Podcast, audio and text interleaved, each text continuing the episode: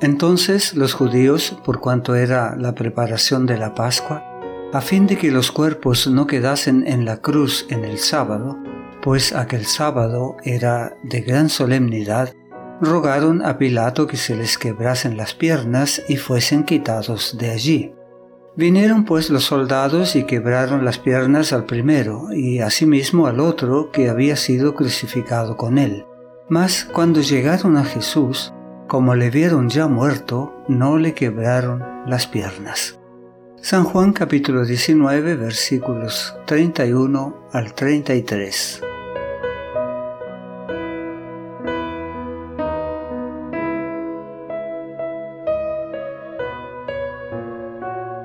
En los eventos finales del día de la crucifixión fue dada nueva prueba del cumplimiento de la profecía y se dio un nuevo testimonio de la divinidad de Jesús.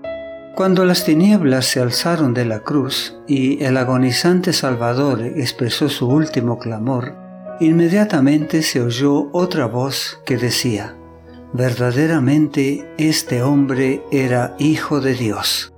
San Marcos capítulo 15 versículo 39.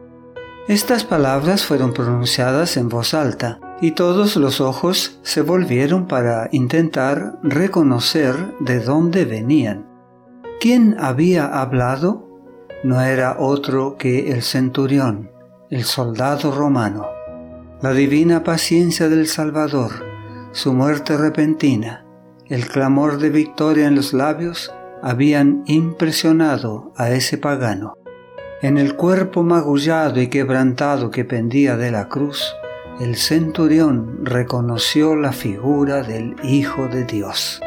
No pudo evitarlo, tuvo que confesar su fe.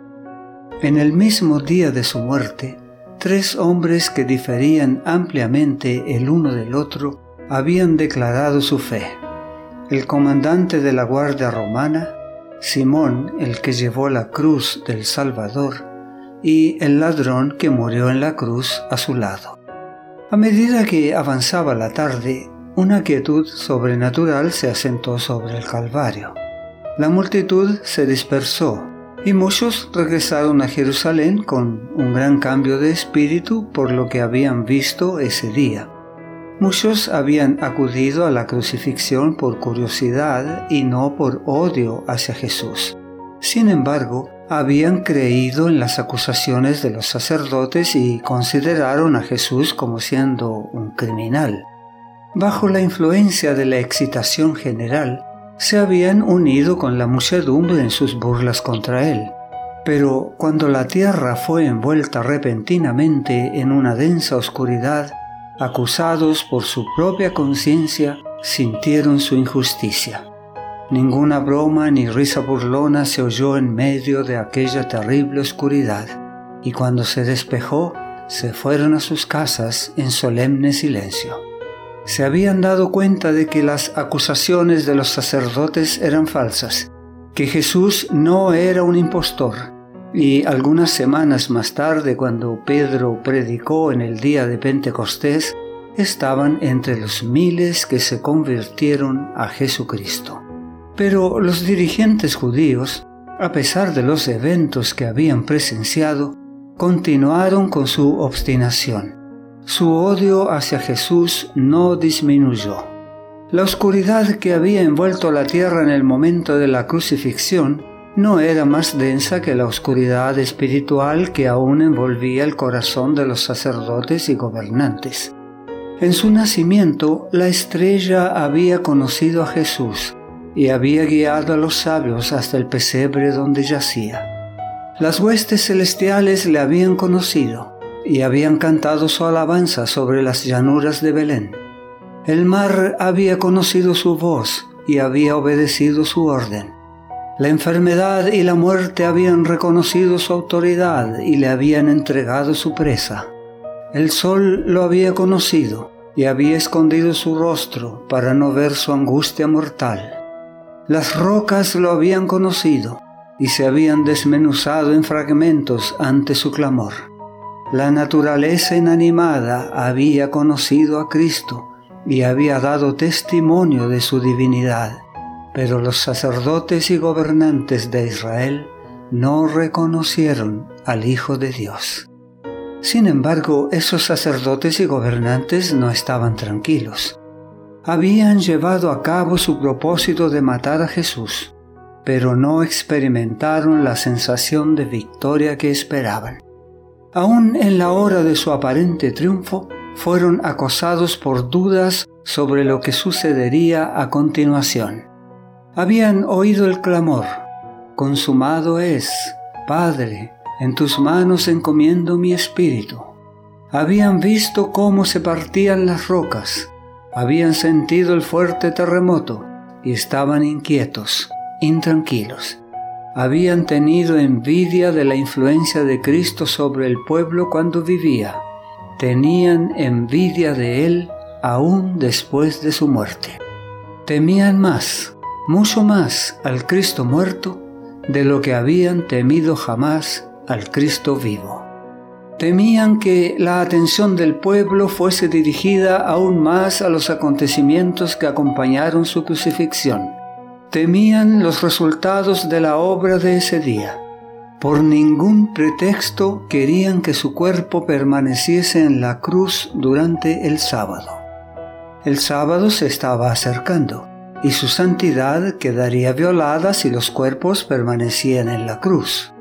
Así que, usando esto como pretexto, los dirigentes judíos pidieron a Pilato que hiciese apresurar la muerte de las víctimas y quitar sus cuerpos antes de la puesta del sol.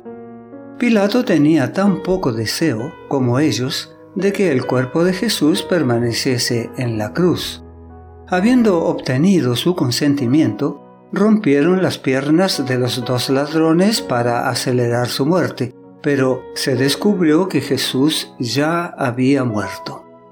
Los rudos soldados habían sido enternecidos por lo que habían oído y visto de Cristo, y esto les impidió quebrarle los miembros. Así, en la ofrenda del Cordero de Dios se cumplió la ley de la Pascua. No dejará nada del Cordero para el día siguiente ni le quebrará un solo hueso. Cuando celebre la Pascua, lo hará según los estatutos. Números capítulo 9, versículo 12. Los sacerdotes y gobernantes estaban sorprendidos por la rápida muerte de Jesús. La muerte de cruz era un proceso lento. Era difícil determinar cuándo cesaba la vida era algo inaudito que un hombre muriese apenas seis horas después de la crucifixión. Los sacerdotes querían estar seguros de la muerte de Jesús e insistieron en que un soldado le clavara una lanza en el costado.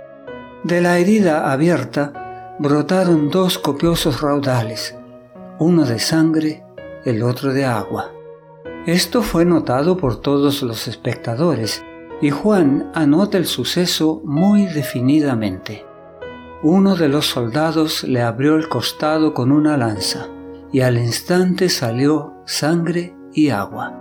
Y el que lo vio da testimonio, y su testimonio es verdadero, y él sabe que dice la verdad, para que vosotros también creáis, porque estas cosas sucedieron para que se cumpliese la escritura no será quebrado hueso suyo.